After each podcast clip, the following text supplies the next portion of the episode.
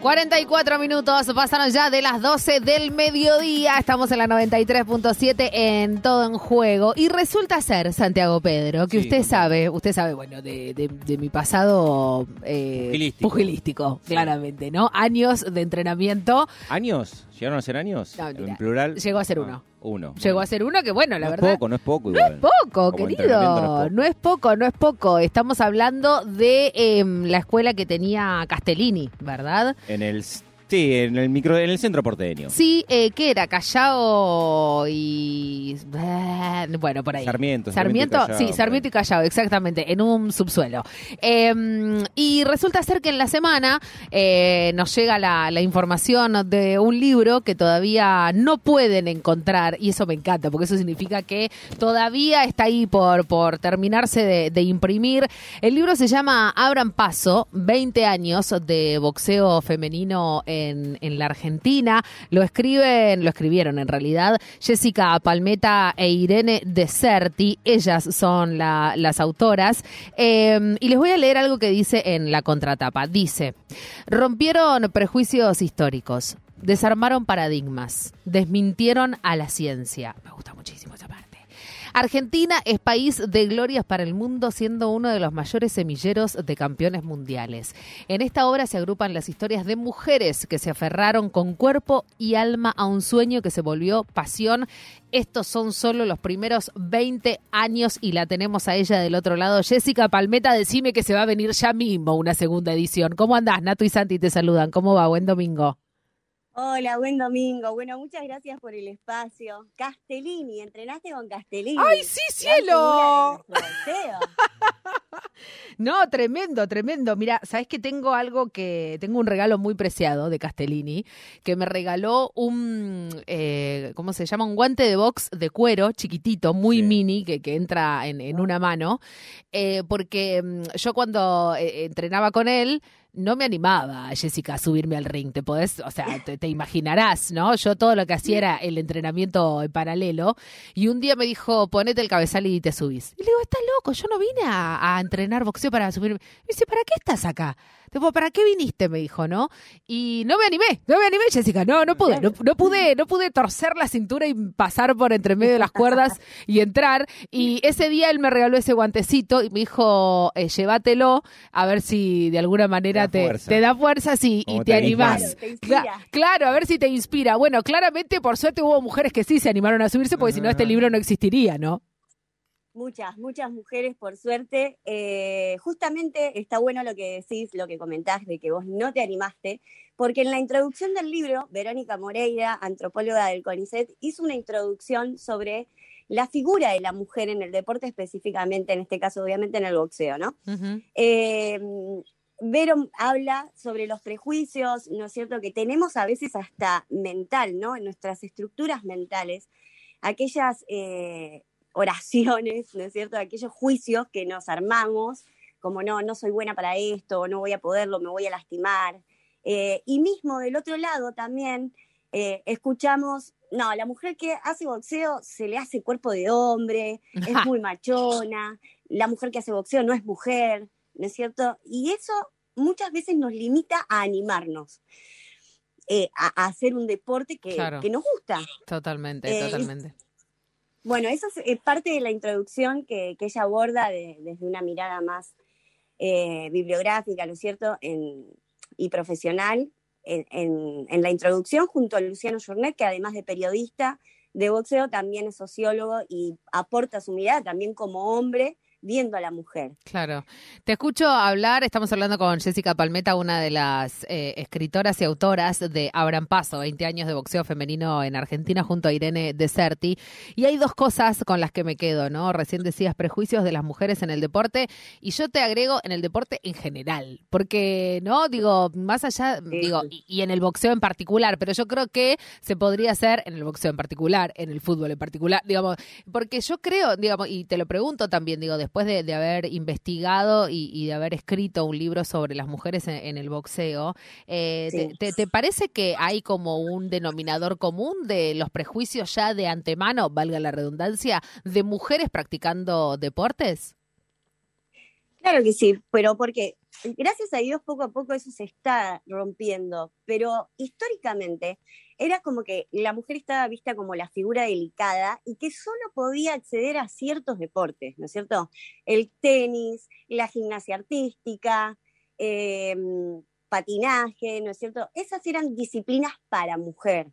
Ahora, si la mujer quería practicar fútbol o cualquier otro deporte, lucha, eh, e incluso salto, eh, atletismo, era mal visto. Eh, en algunas ramas del atletismo también. Entonces, eso se fue arrastrando a lo largo del tiempo en las generaciones. hoy por hoy, gracias también a la, lucha de muchas y a esas mujeres que se animaron, como estas boxeadoras de, de las que nosotras hablamos, eso fue inspirando, ¿no es cierto?, a otras chicas a que sepan que sí lo pueden hacer y que no está mal. y que no por eso van a dejar de ser mujeres, ¿no? O, también a otras de las cosas que se ha escuchado. Ah, no, entonces, ¿esta hace boxeo o hace fútbol? Es lesbiana. ¿No? Ay, me encanta eso, me encanta, es mi parte preferida. claro, te encuadran, ¿viste? Te encasillan porque te gusta un deporte que por ahí no, no es el común para una chica, ponele, ¿no? Entre comillas. Jessica, te, quiero preguntar por el clima en los gimnasios. Intuyo que habrás hablado con muchísimas boxeadoras. Eh, pregúntame a mí, pregúntame a mí.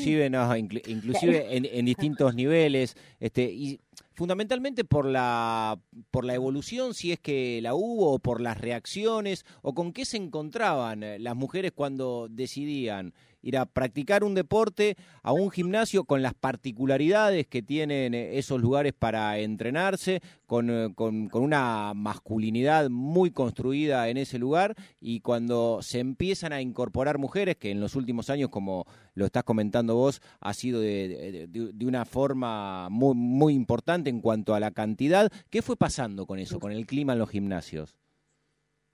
Hoy por hoy eh, se respira otro aire eh, más inclusivo, si se quiere, y de mucho más respeto, eh, pero lo que fuimos descubriendo, el común denominador en las chicas, en las campeonas que hemos entrevistado, cada vez que llegaban al gimnasio con lo primero que se encontraban era con que el entrenador no quería entrenarlas. El entrenador no entrenaba mujeres. Esa era la primera. Bárbaro, la, primera la, primera resistencia es lo primero que necesitas, espectacular. Buenísimo. Vengo acá, bueno, a vos no te entreno. Genial, la voy a pasar bomba, me va a ser re fácil todo. Claro, o sea, ¿a, qué me refiero con esto? No entrenaba mujeres para boxear. Era, a ver, vos querés entrenar, vení, pegale a la bolsa, eh, y las dejaban ahí como olvidadas, ni siquiera se tomaban por ahí el tiempo de explicarle la técnica, ¿no es cierto? Tenía que pasar un, tiempo determinado hasta que ellas demostraran o se ganaran la confianza del entrenador para que él quisiera entrenarlas. Fueron muy pocos los entrenadores que eh, de entrada dijeron que sí, ¿no? Eh, incluso, bueno, Amílcar Brusa fue eh, uno de los entrenadores más importantes que tuvo Argentina hacia el mundo también, ¿no? Que fue el responsable de Monzón. Y tuvo una única mujer entre todos los campeones que tuvo, que si mal no recuerdo fueron 15 campeones mundiales que tuvo Amílcar Brusa. Y tuvo solo como eh, boxeadora a Alejandra Oliveras, a la locomotora. Claro a, ese nivel, ¿no? Claro, Jessica, ¿y con los espectadores qué, qué fue pasando? también, me imagino que, en esto de, de, pensar un libro, habrás hablado con mucha gente como aficionados al boxeo, eh, ¿qué, qué, fuiste recogiendo de esto de, enfrentarse a peleas em, entre mujeres cuando eh, el ojo también del espectador quizás no es lo, lo, lo que tiene registrado como natural?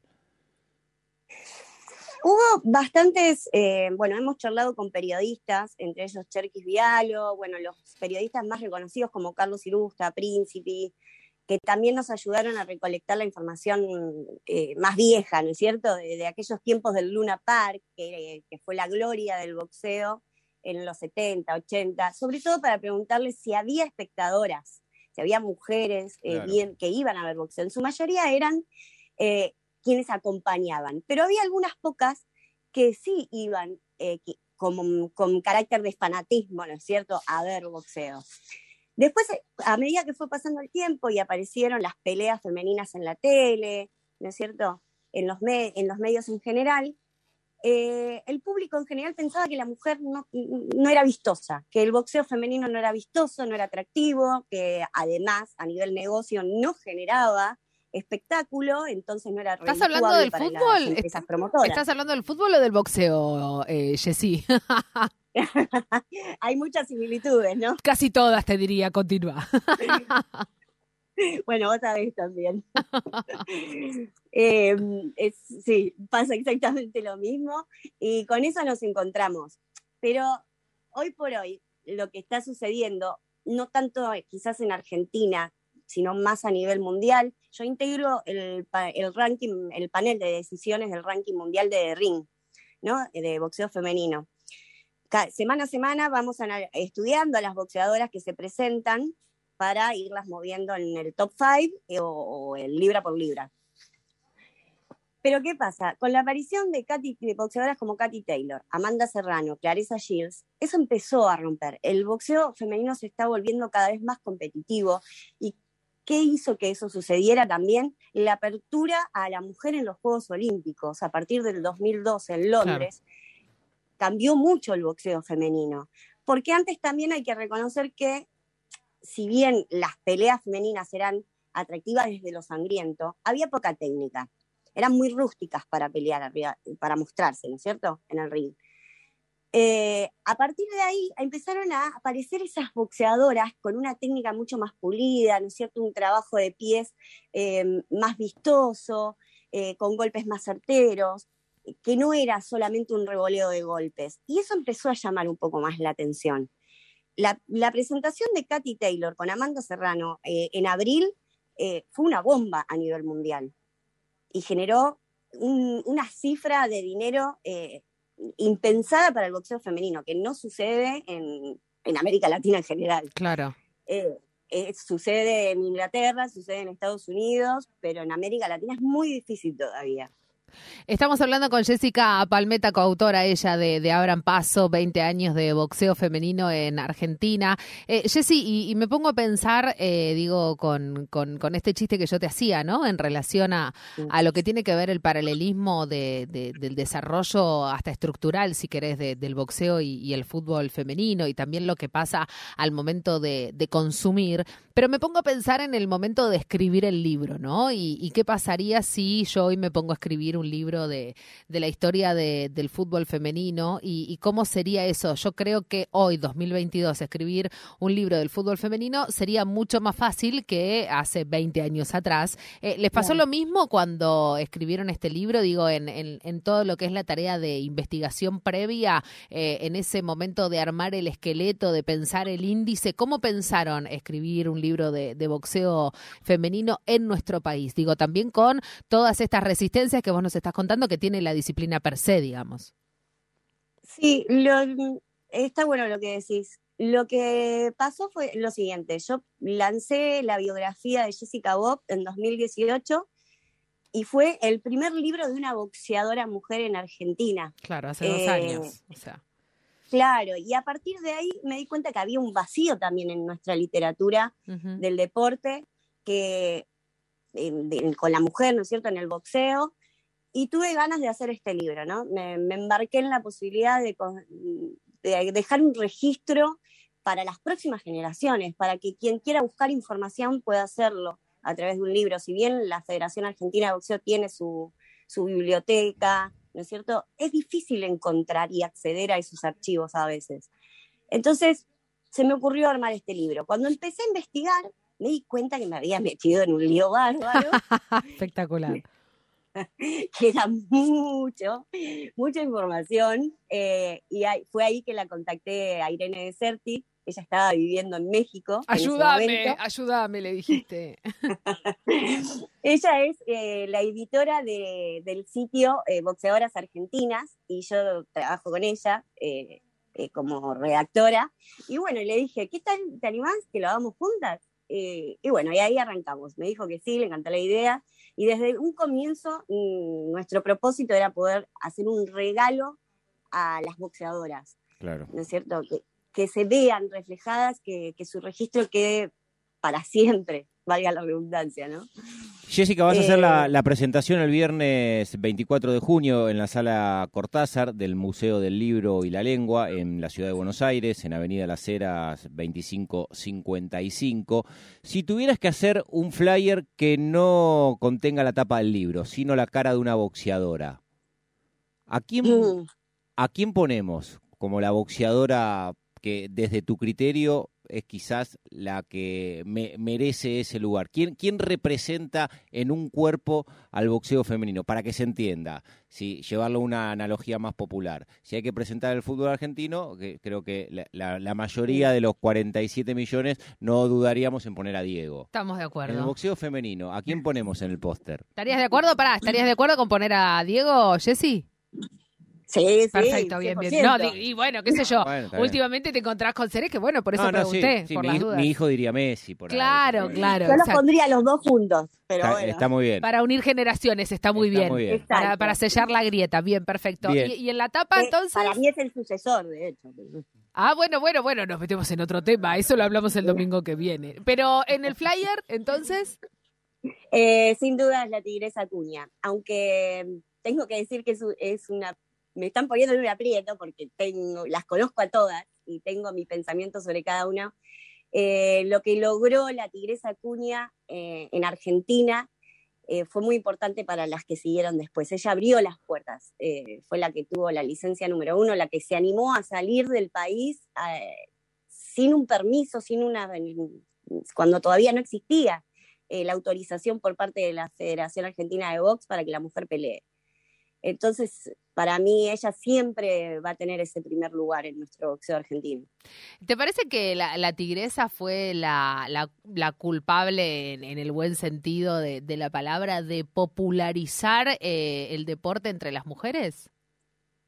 Sin dudas, sí. Y me gustaría también agregar a esto, eh, nombrar a dos chicas, tres chicas, perdón, que fueron las anteriores a, a, la tigresa. En el campo amateur estuvieron Carolina y Valeria Poldi Saldaño y Paola Casolinovo, quienes tuvieron las primeras eh, licencias amateur, junto Mirá. a Olga Mesa también, que fue la primera árbitro amateur. Eso fue antes de que la tigresa tuviera su licencia profesional, porque ella no, no tuvo la oportunidad de hacer un camino amateur, directamente saltó al profesionalismo.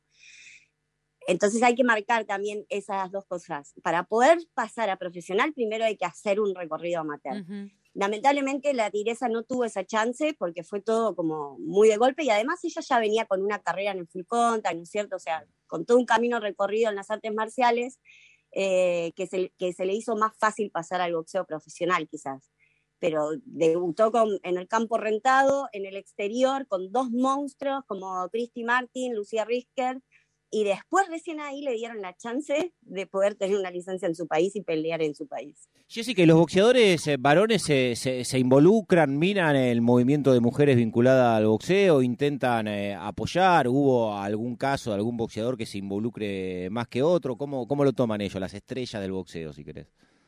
Eh, la verdad que en, líneas generales quizás al principio costaba, ¿no es cierto? Que eh, algunos de los relatos en alguna, yo no les voy a decir de quién para que lean el libro, pero ha contado la anécdota, ¿no? De que llegaba al gimnasio y le decían un boxeador muy importante de nuestro país, bueno, tenés que estar acá, tenés que ir a lavar los platos, ¿qué haces acá?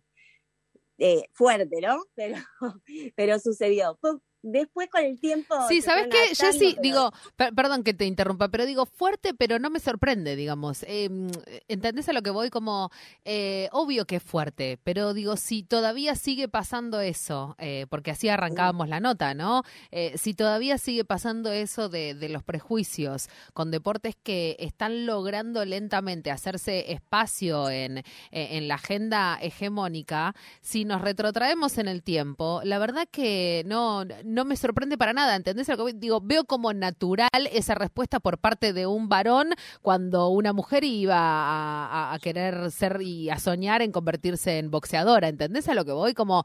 Sí, sí, totalmente. De hecho, mirá, a ver, hay un libro muy, muy viejo que se llama Cuaderno de un aprendiz de boxeador, de, escrito por un sociólogo que se llama Locke Wakant, que él habla, eh, hablando de esto tan fuerte, ¿no? Habla y dice que la presencia de la mujer, incluso la mujer para el hombre, es eh, una distracción. que no tenía que haber eh, mujeres en el gimnasio, porque distraían a los hombres, los sacaban de, su enfoque, ¿no? o sea, ya partiendo de ahí, antes el boxeo estructuralmente eh, y socialmente estaba armado para los hombres. Era es, es, y sigue siendo, de, muchos casos se lo sigue presentando como el viril deporte de los puños. Eh, y esa virilidad no es única de los hombres.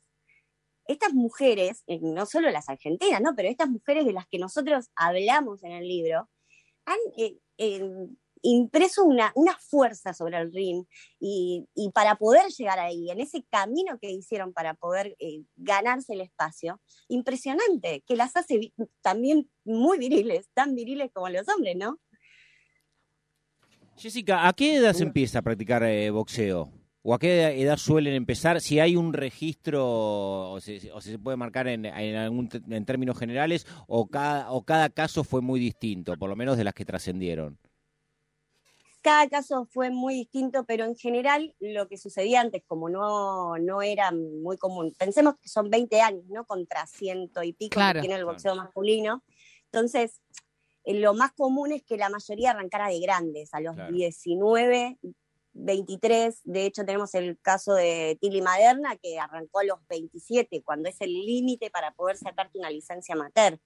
Eh, pero hoy por hoy ya a partir de los 8, 9 años, eh, ya arrancan con el boxeo, digamos, arrancan a hacer el camino. Empecé tarde yo, che, con Castellini, empecé tarde, empecé tarde. 8, 9 años. No, yo lo pienso también como el lugar del mostrador que hoy me toca, ¿no? Estar del lado de padre y que venga Cata con 8 años, que está muy cerca, porque tiene Está muy cerca, imagínate vienen dos años. Quiero ir a practicar boxeo. Bueno, charlemos. Creo que bueno, llamala a Jessy, toma, llamala a Jessy y habla con Jessy. Tengo una amiga que te puede ayudar. así que estate preparada, Jessica, por si llega. En dos años te va a llamar Cata. Eh, hay una cuestión que importante para saber, ¿no? A ver, el chico que a esa edad quiere arrancar boxeo, hay que saber a dónde llevarlo, ¿no? Total. Eh, el boxeo a esa edad tiene que ser un juego, tiene que ser algo recreativo, eh, fuera de lo que es eh, la estructura competitiva. por, eso te digo que te van a llamar, Jessica, si, me llega a suceder, pero sin duda sé que te va a sonar el teléfono. De hecho, hay un programa que ha desarrollado la Federación Argentina de Box que se llama eh, boxeo sin contacto, que es eh, justamente para los más chiquitos. Ese es el que necesito yo, ese es el que necesito yo, que me da miedo subirme al ring. claro. eh, Jessy Palmeta, coautora junto a Irene Deserti de Abran Paso, 20 años de boxeo femenino en la Argentina, se presenta el viernes 24 de junio a las 7 de la tarde en la sala Cortázar del Museo del de Libro y, la Lengua. Esto es en Las Heras 2555 en la Ciudad Autónoma de Buenos Aires. Jessy, muchísimas gracias por estos minutos en, en este domingo. Este, obviamente vamos a querer el libro en la mano, eh, porque aunque ya lo tenemos, ¿viste? Ya lo tenemos, pero eso no se dice. Obviamente, se los voy a hacer llegar. Así que. Estudio, no sé. Sí, bueno, bueno, bueno, nos encantaría que se vengan con Irene a, charlar del libro una vez que, que ya tengan las primeras repercusiones. Muchas gracias, Jessy, por este rato. Gracias a ustedes eh, por eh, la oportunidad de difundir también el deporte, de darle importancia al deporte de los puños que, tanto nos gusta y al sobre, en general, ¿no? Al deporte en general. Así que nos estamos hablando y ojalá puedan asistir a, a la convocatoria acá a la presentación el 24 de junio. Un beso grande, Jessy, gracias.